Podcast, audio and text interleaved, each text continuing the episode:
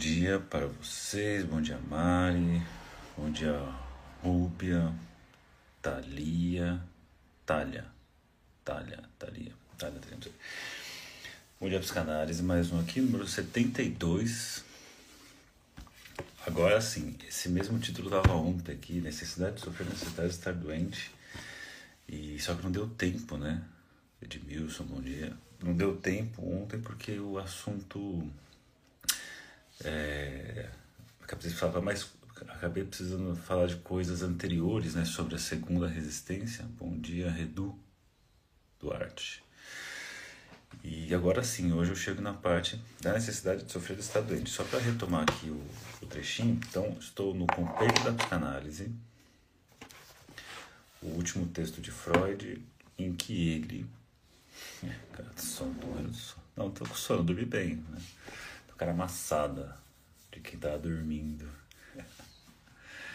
Onde se meia. Então aqui, né? Ó, então nesse texto, então, é o compêndio da psicanálise. Ele é um texto que o Freud escreve, é o último texto dele, que inclusive é dito que é inacabado, porque o Freud morreu antes de acabar, mas parece que ele está acabado, né? talvez tenha uma coisa ou outra. E é um texto muito legal que eu indico porque é o Freud fazendo um resumão do que é a psicanálise e da sua teoria e melhor, né? Ele vem depois ali com uma explicação, né, com ilustrações da parte prática, desde a interpretação dos sonhos até o processo de análise. E aí, eu venho falando aqui com vocês essa semana, ele começa ali com o um modelo inicial, muito influenciado segundo a tópica, né, e de ego superego, articulando, né, com a... Ah, bom dia aí, Mariana é, articulando né, o id ego superego com noção de consciente, pré-consciente consciente, ou seja, a primeira e segunda tópica articuladas, e aí ele vai entender o processo de adoecimento dentro dessa perspectiva da segunda tópica, em que o eu, né, o ego, fica enfraquecido por conta da luta ali da, das instâncias, o id, o superego, e que com isso você tem a deformação da, da realidade, né? A pessoa apreende a realidade de uma forma distorcida. Né? E obviamente, até falei para vocês, acho que foi no primeiro ou segundo dia que eu falei sobre o assunto, que é interessante isso porque Freud tem um texto da a perda da realidade da neurose na psicose e ele mesmo reconhece que ah, tem algo da dimensão da realidade que é muito específico, é, que tem uma dimensão subjetiva, né, que tem a ver com o sintoma que a pessoa olha para o mundo, assim, que é algo que é meio que inevitável. Existe uma fantasia é, individual de interpretação do mundo e você vai ter autores tipo Lacan que vai criticar esse modelo. Como assim um analista? É porque a ideia do Freud qual que é, né? Você tem um ego fragilizado que distorce a realidade e aí você teria o trabalho do analista sendo aquele ego forte que consegue é, se deparar, se adequar à realidade, perceber a realidade de forma é, sem distorção. E que o Lacan acha absurdo. Não, quem, quem o analista acha que é para achar que tem condições de, de ter acesso a isso?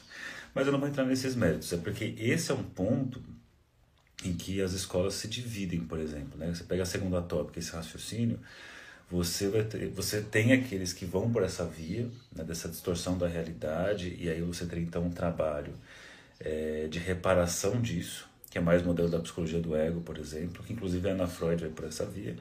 E você tem, por exemplo, escola francesa, Lacan, por exemplo, na história, que não vai para essa via, que vai pensar nessa. É, o analista não ter esse privilégio de acesso à realidade, ou mais saudável, por exemplo. Né? Inclusive, é uma crítica que o Lacan faz ao modelo que ele fala que é um modelo adaptacionista, porque você teria ali um modelo de saúde que a pessoa está fora desse modelo e a análise visaria levar a pessoa para aquilo. Então, são discussões que eu não vou trazer aqui, porque não é o objetivo desse assunto que eu estou mas é um assunto é, que é muito criticado pelo Lacan, por exemplo. Mas, voltando para o texto, e a última parte que eu falo desse texto, que é a parte 6, ele fala assim, né, ó, é, isso aqui já foi, já foi, já foi, aí ele fala, ó, que foi o assunto de ontem, ao chegar, ao mencionar as resistências, a resistência, chegamos à segunda parte, a mais importante de nossa tarefa. Aí eu falei, né? Agora o ego está forte e ele precisa mostrar que está forte e que tem condições de lidar com aquele conteúdo do id que antes era uma ameaça. Então você teria aí É, até falei para vocês no exemplo de ontem, é como se o eu tivesse levado uma surra, e aí ele vai lá, com, procura uma escola de, de luta, é, aprende a lutar, se defender, né? O, o sensei, o professor lá, ensina ele, protege durante um tempo, e que agora, para saber se ele realmente aprendeu, ele precisa ir lá e enfrentar os seus inimigos do passado que lhe deram a surra, né?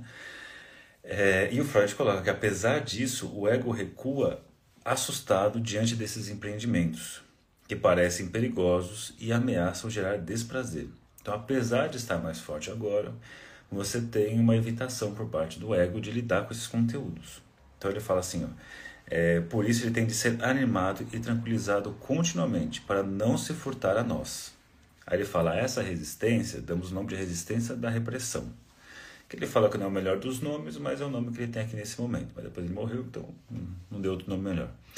É, mas olha que legal que eu falei para vocês ontem, né? Ó, nessa hora, ele coloca aqui as posições se invertem, pois se o ego antes era aquilo que nos ajudava no processo, agora ele é a fonte de resistência. Ele que fica evitando o, o bom processo, né? a, a, a continuidade do processo. E ele fala: nessa hora ele põe um inconsciente, normalmente nosso adversário, nos presta auxílio, pois tem um natural impulso para cima. Então ele tem um, um impulso natural de vir para a consciência, né, de, de poder ser enfrentado. E aí diz assim, né, ó, quando esse material retornar e agora esse ego tem condições de enfrentá-lo, o Freud coloca, não importa o desfecho, se o ego aceita após novo exame a exigência instintual até então rechaçada, né? então se ele, agora ele aceita esse, esse conteúdo, agora é possível suportar no ego, ou se ele rejeita mais uma vez de forma definitiva. Né? Então é bem legal isso, que é mais ou menos assim. Na, no primeiro modelo que levou ao adoecimento, esse conteúdo inconsciente, é, ao vir para o ego ter acesso, ele não consegue lidar e precisa afastar né, porque não estava preparado para tal, né, por conta de uma imaturidade egóica, vamos pensar assim. Mas depois desse processo, ele agora tem condições maturacionais, o ego, de lidar com esse conteúdo. Então agora ele pode se deparar com aquilo e aí sim enfrentar aquilo, integrar a sua, a, a sua experiência, ou pode ser que realmente não queira aquilo e afaste. Então, mas nesse caso não é, uma, não é um afastamento por, por é, impossibilidade, por incompetência é, maturacional, mas sim por uma opção. Né? Então a coisa é, modifica. Só que ele fala, né, a superação das resistências é parte do nosso trabalho que exige mais tempo e esforço, é das partes mais difíceis, a parte mais difícil, né? Só que ele diz, além de tudo, ele põe assim, ó, Quanto mais nosso trabalho avança, olha que beleza, se aprofunda a nossa compreensão da vida psíquica dos neuróticos, mais claramente tomamos conhecimento de dois novos fatores que requerem a máxima atenção como fontes de resistência. Olha só. Os dois são inteiramente desconhecidos do paciente. Nenhum dos dois pôde ser levado em conta quando foi feito nosso pacto. Porque ele é, ele, esses dois novos fatores só aparecem quando o processo começa a dar certo. Quando o processo caminha dando certo, é aí que ele aparece. Ele não aparece lá no começo. Então ele é consequência de um bom processo, né? E inclusive eu falo aquela frase assim, uma boa análise é aquela que você faz e, e as pessoas têm impressão à sua volta que você está pior, assim, nossa, você está pior, né? Você está mais, sei lá, reclamão, chato, mais sensível, mais não sei o que, mais estranho, mais não sei o que lá, né? durante uma fase, obviamente, né? É, mas é muito comum as famílias, os amigos mais chegados, nossa, você tá pior depois começou a fazer análise, né? Porque a pessoa tá tem a ver com isso aqui, com essas resistências e também tem a ver com uma outra coisa que mora a bordo aqui de deixar de, de fazer de, de, fazer manutenção do sintoma familiar, do sintoma ali dos amigos, né? Você começa a ser uma descontinuidade naqueles sintomas. Você sai do jogo, na né, galera.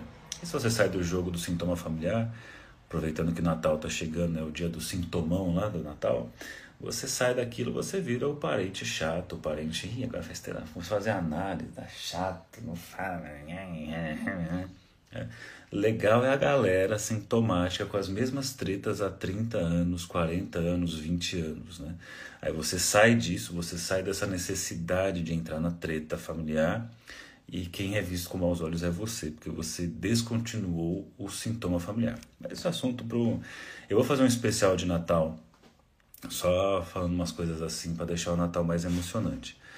Então aqui, ó, é, esse, essas duas novas resistências têm a ver com necessidade de, de, de, estar doente ou de sofrimento. Cara, como tradução é um, uma coisa, né?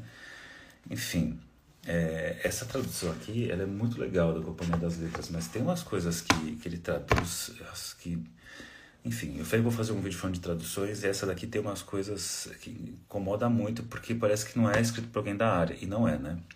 Tanto que o tradutor ele fala que ele reconhece Freud como um grande escritor no nível literário, mas não acredita na psicanálise como método clínico. Então é Natal. É. Então, assim, ó, podemos reuni-los sobre a denominação comum necessidade de estar doente ou de sofrer, mas são de origem diversa, embora semelhante em outros aspectos. É, o primeiro desses aspectos é o sentimento ou consciência de culpa. Vai vendo, isso é muito legal. Presta atenção aqui, inclusive, na época da pandemia, lá no começo, o pessoal assim, nossa, as pessoas no consultório vão ficar pior. Eu falei assim, putz, se o Freud tiver certo, vai ter muita gente melhor.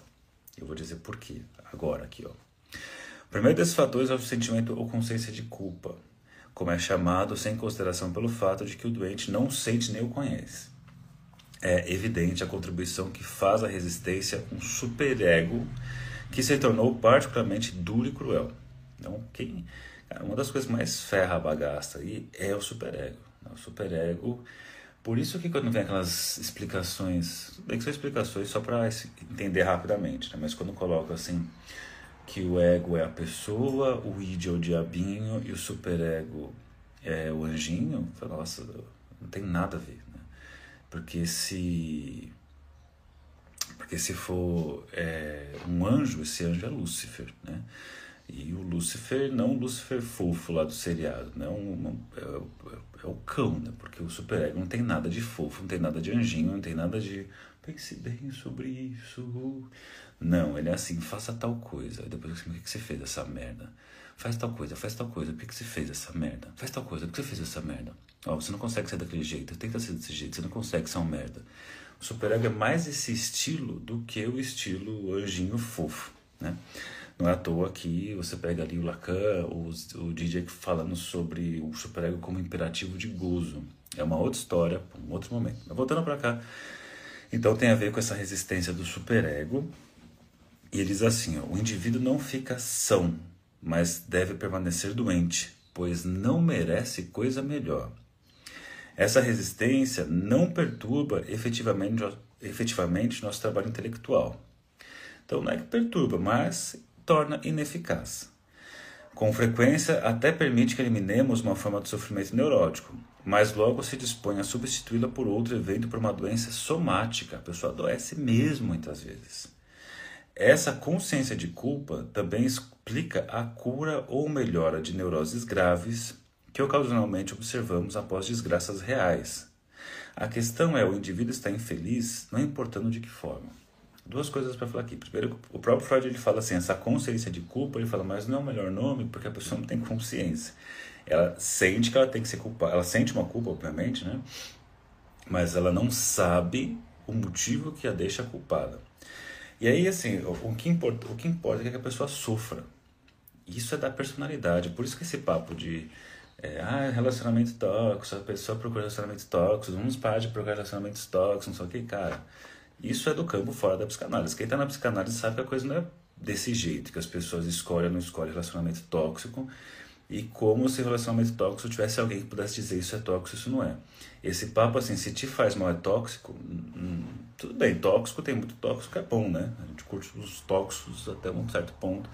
Mas é um raciocínio muito, muito curto, né? Falar, ah, esse relacionamento é tóxico, essa pessoa é tóxica. Cara, você vai para uma, uma lógica é, psicanalítica, por exemplo, isso não significa nada. Ser tóxico pode ser muito atrativo, muito útil, muito interessante. É claro que tem aí a necessidade de compreensão né, do porquê a eleição disso, a forma dessa pessoa tem de, de, de obter prazer e desprazer, né, tem muito mais a ver com isso. Né.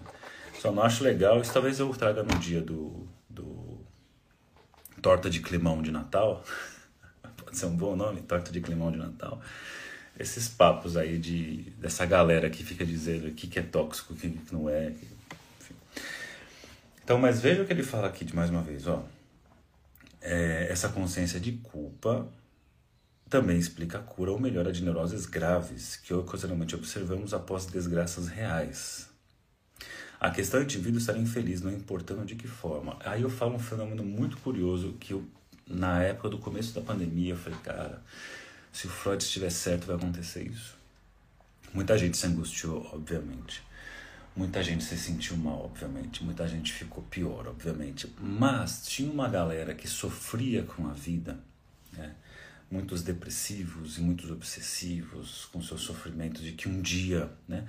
A, fatura, a, a, preocupação obsessiva muito é assim, um dia a fatura vai chegar. A fatura da desgraça um dia, um dia chega. Tem muita gente que vive assim. A gente recebe as coisas boas, tem as coisas boas, é, mas uma hora, né? É, isso vai acontecer uma merda. Uma hora, né? O, o silêncio que precede o, o barulho, né? né? E aí veio a pandemia. Cara, desgraça, o mundo vai acabar, todo mundo morrer com essa bodega de vírus aí. Foi assim que eu pensei. Muita gente pensou, ferrou, cara, vamos morrer por causa de um vírus, que zoado, não sei o quê. Muitas pessoas super viviam no sofrimento, um estado depressivo, inibições obsessivas, as pessoas passaram a se sentir bem, né? É mais ou menos assim, aquele tal sofrimento real chegou, é isso. Vivemos a desgraça de uma pandemia e a pessoa é liberada do sofrimento psíquico. Posso falar mais disso em outro momento, mas foi uma coisa muito curiosa e quando isso aconteceu, eu constatei na clínica, com pessoas que eu atendo, eu constatei em conversas assim, vendo uma porção de coisas de pessoas que estavam meio que surfando na onda do Covid. E não vou nem chamar exatamente de sádica, assim, né? De, ah, tem prazer na desgraça, que também tem a galera sádica que tinha prazer aí, tem prazer nisso. Sabemos algumas dessas pessoas famosas e no governo, por exemplo, mas você tem a galera que ficou bem por essa questão de deixar de ter essa pressão superegóica, porque agora a desgraça é real. Né? Você troca a desgraça psíquica, superegóica, já que a desgraça real está acontecendo, então está aliviado agora. Né? É bem interessante esse fenômeno. Ele fala: mais difícil é demonstrar que há outra resistência para a qual nossos meios de combate são muito insatisfatórios. É isso aqui é difícil mesmo. Entre os neuróticos existem pessoas em que, a julgar por todas as suas reações, o instinto de autoconservação foi praticamente revirado. Elas parecem ter como objetivo apenas prejudicar e destruir a si mesmas. Olha o, masoquismo aqui aparecendo, né? A pulsão de morte voltada contra si. Talvez pertença a esse grupo de indivíduos que talvez pertença a esse grupo de indivíduos que afinal cometem suicídio realmente. É o suicídio pensando aqui nessa perspectiva, a pulsão de destruição, pulsão de morte que apareceria virada para os objetos do mundo, né, para o mundo, a violência para o mundo, tem pessoas que não fazem isso por alguma forma, por algum motivo, super egóico, obviamente, e que essa porrada que era pro lado de fora, ela vira e acerta ela mesma. Então ela tem uma arma que ela poderia acertar as pessoas né, que levam ela a odiar sentimentos hostis, e essa pessoa pega a arma e vira contra ela mesma, assim, quanto mais raiva sente do outro, pum, mais atira em si mesmo. Que é a lógica, é a dinâmica do depressivo, né? Ele, ele preserva o outro que ele odeia inconscientemente e ataca a si mesmo. E pode chegar num nível de ataque tão severo que leva a esse ato de suicídio aqui. Por isso que também, é, eu gosto muito da psicanálise porque sai dos raciocínios as pessoas são tóxicas. Então você tem que se livrar de pessoas tóxicas. Acende incenso contra a toxina, anda com baigon por aí para acertar os tóxicos. Ou quando chega, por exemplo, o, o mês do, sobre, que fala sobre suicídio e começa a falar que a questão do suicídio é sempre assim. Não, você tem que. Começa a, a falar para as pessoas: você é amado, você é muito amado, você é muito importante. Como se isso bastasse para uma pessoa que tem ideações suicidas é, evitar suicídio. Porque pessoas com ideações suicidas reais, é, você ficar tentando mostrar o lado bom, ou quanto ela é amada, quanto ela é legal, na verdade só piora o estado, né? Quanto mais você insiste em mostrar o lado bom da vida, mais essa pessoa ataca a si mesma, porque muitas vezes, obviamente, eu estou dando um tipo de dinâmica a se pensar, existem diversas para se pensar, existem pessoas que se matam como uma forma de conseguir atingir o outro que ela nunca pôde atingir. Então faz de conta assim, sempre quis atacar alguém da família por conta das questões relacionais ao longo da história e que não conseguiu esse ataque esse frontal, assim, de pegar a pessoa e atacar. Essa pessoa então destrói a si mesma como forma de causar essa angústia no outro. É como se fosse assim: eu precisei fazer isso, eu, precisei, eu preciso morrer para você entender que eu sofro por tua causa. Então, olha que interessante esse tipo de raciocínio, tá? Então, e tem a ver com essa coisa aqui. Então, talvez permaneçam esse grupo os indivíduos que afinal cometem suicídio realmente. Supomos que neles tenha acontecido extensas disjunções de instintos, né? péssima essa tradução de instinto aqui, mas enfim, em virtude do quais foram liberadas imensas quantidades de instinto e destruição voltados para dentro. E aí o Freud, para finalizar aqui essa parte, ele faz uma coisa curiosa aqui, e que tem que ser lida com cuidado, obviamente. Ele fala assim, ó, é, consideramos... Não, não é aqui não. Então, então ele fala, não, não é isso que eu quero falar para vocês.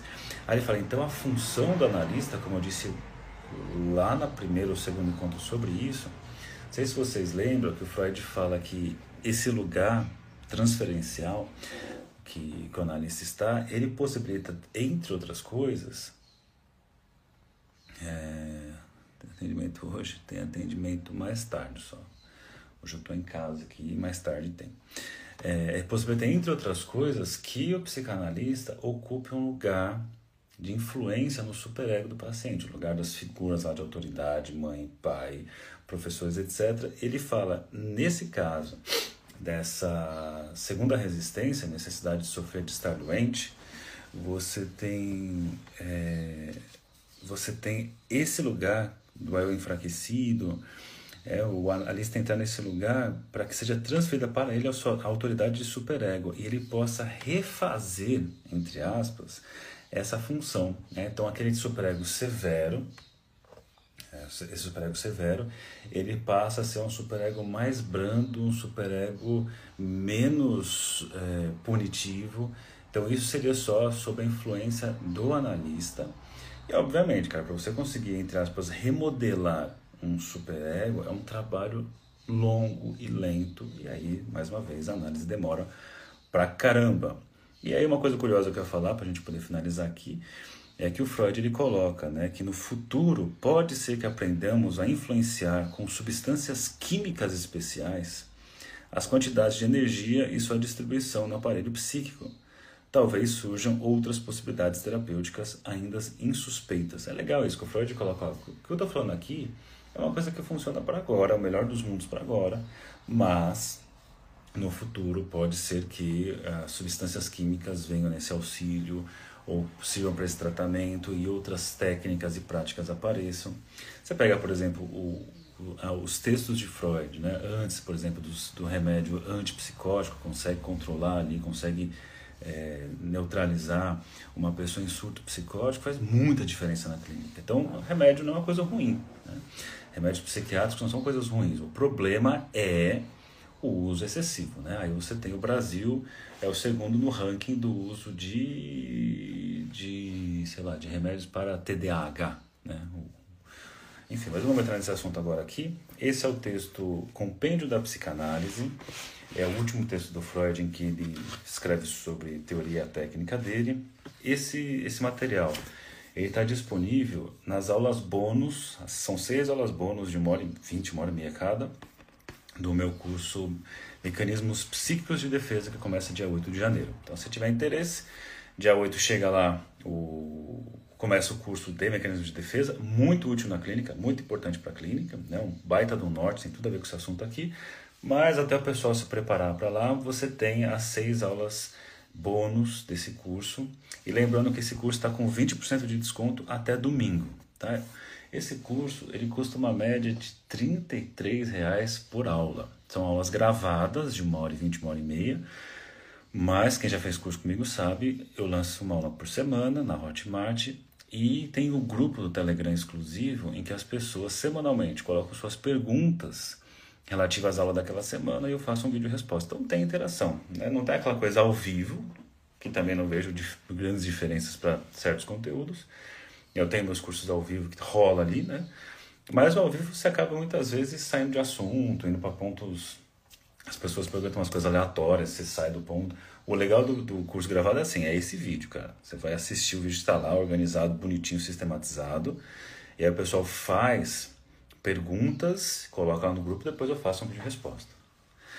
São 40 tipos de mecanismos de defesa, ou entendi errado? São mais de 40 tipos de mecanismos de defesa. Não entendi errado não, são mais de 40 tipos de defesa e eu vou falar desses 40 tipos de defesas, mas não só isso, eu vou falar dos textos que deram origem a isso e dos quatro principais, né? o Freud, né? o Sigmund Freud, a Anna Freud, a Melanie Klein e o Otto Fenichel.